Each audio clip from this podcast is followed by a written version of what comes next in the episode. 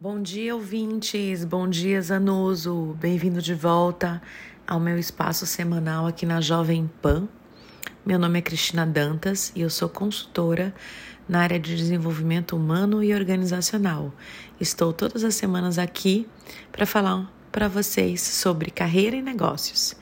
E o tema de hoje é comunicação e comunicação não violenta. Essa semana que passou, eu tive várias situações nos meus atendimentos de pessoa física e pessoa jurídica, empresas e indivíduos, onde eu falei sobre a importância da comunicação. E às vezes a gente se atrapalha um pouco e entende comunicação simplesmente como aquele movimento de falar.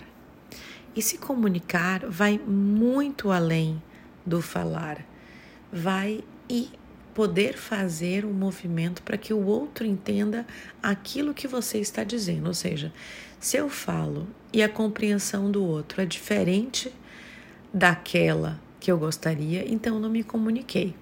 Então, muitas vezes a gente simplesmente acaba focando no falar e muito pouco tentando entender se houve de fato uma comunicação assertiva ou não.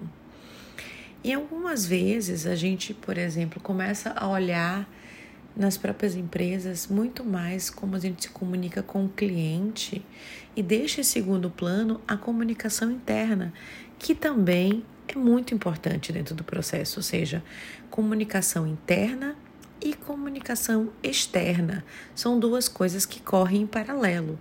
Ou seja, não adianta simplesmente ter uma excelente comunicação com o nosso cliente de fora se a gente não está se comunicando com o nosso parceiro, com as pessoas que estão do nosso lado, da nossa equipe, que são do mesmo nível hierárquico ou inclusive de níveis superiores.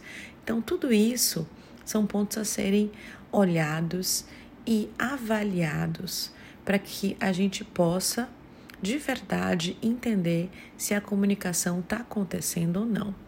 E dentro desse tema da comunicação, se tem falado bastante sobre a comunicação não violenta, que é, além de um modelo de comunicação, é uma perspectiva para que a gente lembre a importância de se conectar com as pessoas, de fortalecer os relacionamentos, escutar e respeitar os seus sentimentos sem causar dor nem para você e nem para o outro.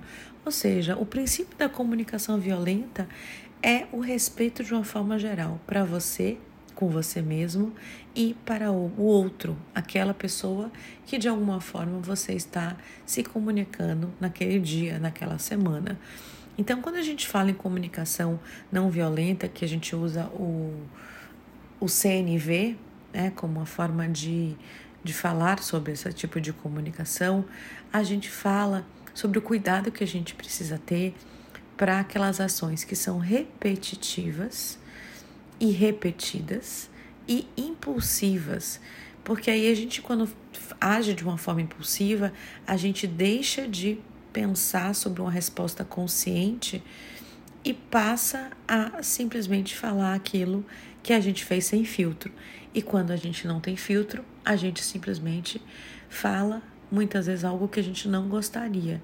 Então, quando se fala em comunicação não violenta, a gente fala no processo de humanização das relações e de poder, de alguma forma, sempre se colocar no lugar dos outros, achando uma maneira que a gente possa fazer essa conexão sem sofrimento, sem grandes problemas e poder controlar mais as emoções humanas.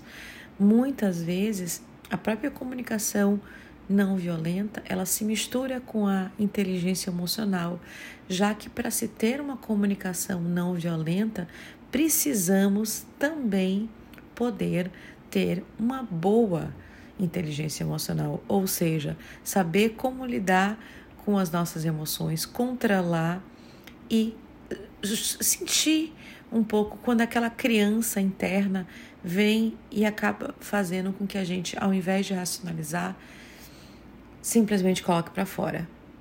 A partir do momento que a gente começa a observar mais o outro, entender não só como a gente está sentindo, mas como o outro está se sentindo, a comunicação acaba sendo mais racional e com isso menos violenta.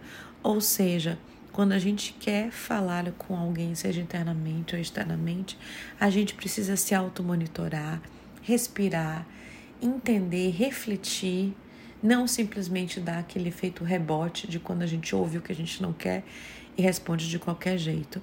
Então, esse modo de usar a linguagem, ele é muito importante para que a gente possa construir as relações e a partir disso ter um resultado muito melhor, tanto com as nossas relações pessoais, principalmente no que eu falo aqui, nas organizações, nas empresas, nos nossos próprios negócios. Enfim, espero ter contribuído e desejo a todos uma ótima semana. Tchau, tchau!